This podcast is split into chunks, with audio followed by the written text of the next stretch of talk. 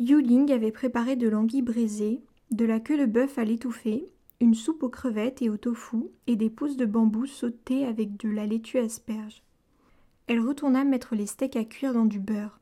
Quand elle revint dans la salle à manger, un calme absolu y régnait. Elle vit Dada et ses deux autres debout en ligne devant la tente. Qu'est-ce qui se passe? demanda-t-elle. Dada mit son index devant ses lèvres et lui fit signe d'approcher.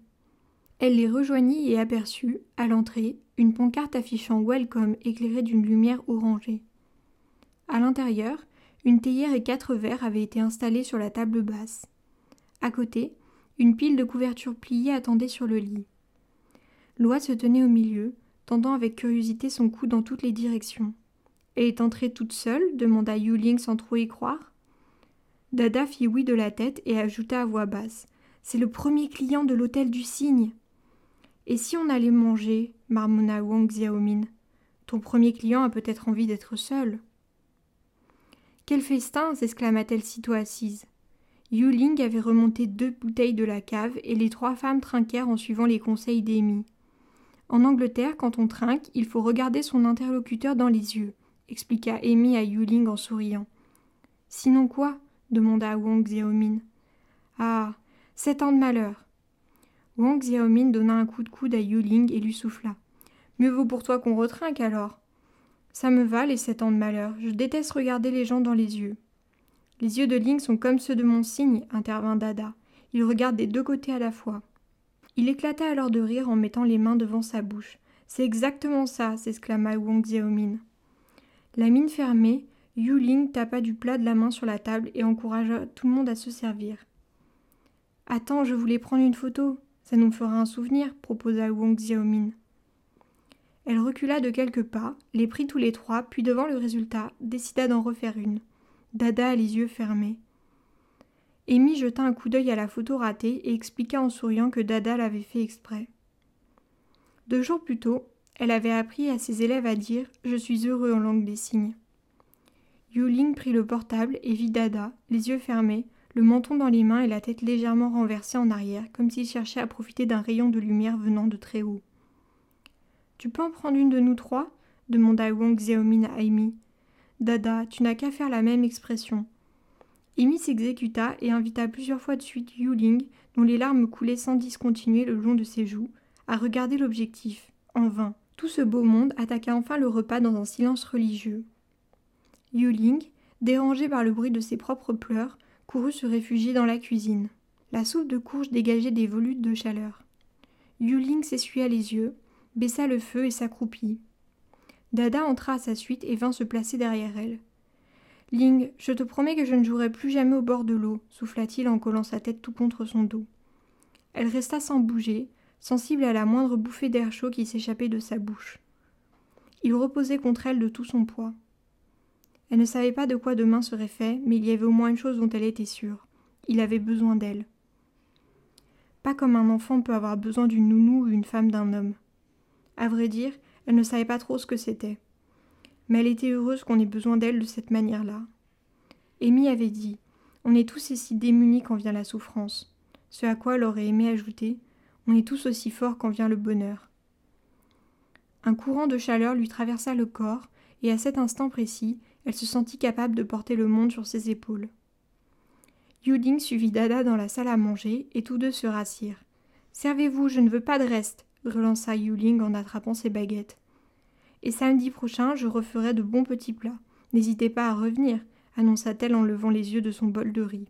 La semaine suivante, Yuling trouva un travail payé à l'heure dans le quartier. C'était la nounou de la copine girafe de Dada qui lui avait parlé du nouvel arrivant de la rue Kwangwei, un quinquagénaire vivant seul avec son labrador. Tous les matins, Yuling allait déposer Dada à l'école puis passer faire le ménage chez lui. À 14 heures, elle partait faire des courses, puis récupérer Dada sur le chemin du retour. Le gardien lui avait prêté un vieux vélo. La selle était un peu haute, mais en tendant les bras au maximum, elle parvenait à toucher le guidon. Au moins, elle pouvait désormais se rendre au marché qui se trouvait à trois kilomètres de là. Un matin que Dada et elle s'apprêtaient à sortir, le téléphone sonna. Elle sursauta, prise de panique. Elle avait complètement oublié l'existence de cet appareil. C'est sans doute Chen Wen, se dit-elle, ou un proche qui a eu vent de la nouvelle. L'espace d'un instant, Elle ne sut que faire, et puis elle souleva l'autre jambe de Dada pour finir ses lacets. Ça sonne, murmura l'enfant. Je sais. Quel casse-pied ces promoteurs immobiliers, ça ne se fait pas d'appeler de si bon matin. Allez, il faut qu'on y aille, sinon on va être en retard, ajouta-t-elle en tapotant le dos de Dada. En fermant la porte, elle jeta un dernier coup d'œil au téléphone désormais muet qui trônait sur son guéridon, redevenu un objet inanimé et sans histoire. Comme il n'y avait pas école le samedi, Yuling emmena Dada avec elle sur son lieu de travail et il l'aida à nettoyer la gamelle du chien et à changer son eau. Lorsque l'animal le vit, il appuya son museau contre les mains de l'enfant en signe de gratitude. Peter, courage, c'est pas grave de pas avoir d'amis, énonça-t-il en caressant sa tête. Yuling, qui vidait la machine à laver, tourna la tête vers lui et dit Aujourd'hui, on peut ramener Peter à la maison et le garder jusqu'à demain. C'est vrai fit Dada en écarquillant les yeux? Il prit le chien dans ses bras et lui dit Bienvenue à l'hôtel du cygne. Yuling prit un sachet de pâté pour chien et annonça à Dada qu'elle avait terminé. Et Xiaoming, elle sera là aussi? demanda-t-il. Yuling hocha la tête. Il va falloir qu'on aille faire des courses alors. Ne t'inquiète pas, je lui ferai des crêpes, ça devrait la caler pour un moment. L'employeur de Yuling passa la tête par-dessus les barreaux de la balustrade du premier et leur lança. Merci pour Peter. Ne vous inquiétez pas, il y a tout ce qu'il faut à l'hôtel du cygne, répondit Dada en frappant du plat de la main contre sa poitrine. Amusé, l'homme lui jeta un regard avant de demander à Yuling. C'est ton fils? Pour toute réponse, Yuling sourit et sortit en tenant Dada d'une main et de l'autre la laisse de Peter. Il avait plu, et l'air était encore chargé d'humidité. Dada partit en trombe, le chien remuant joyeusement la queue dans son sillage. Ils s'arrêtèrent au bout de la rue, et Dada se retourna vers Yuling pour lui demander, à bout de souffle Tu penses que le petit chat blanc sera là ce soir?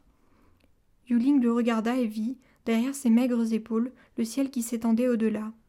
Au loin, un tout petit bout d'arc-en-ciel était coincé entre deux maisons.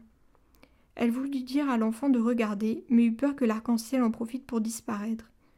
Tant de belles choses restent des secrets, ne faisant que passer dans le cœur des gens. Mais pas toujours, se dit-elle alors. Bonjour, je m'appelle Léna et je viens de lire les dernières pages du roman L'Hôtel du Cygne de Zhang Yueran. Il s'agit du deuxième roman de l'autrice, traduit en français, paru aux éditions Zulma. Pour ma part, je ne la connaissais pas du tout avant de tomber sur l'Hôtel du Cygne dans le cadre de la rentrée littéraire de septembre. L'Hôtel du Cygne, c'est l'histoire de Yuling, une nounou pékinoise désargentée et qui rêve d'une vie meilleure. Pour ce faire, elle projette de kidnapper Dada, l'enfant dont elle a la garde. Mais le jour prévu pour l'enlèvement, un événement inattendu se produit. Toute la famille du petit garçon est arrêtée pour corruption. Yuling se retrouve avec Dada à sa charge. J'ai choisi de lire un extrait un peu long et situé à la fin du roman, contrairement à d'habitude, parce qu'il symbolise pour moi l'harmonie retrouvée. C'est un moment de calme et où la paix règne dans les cœurs des personnages autour d'un bon repas chaud. La traduction française met en valeur avec simplicité les qualités humaines des personnages.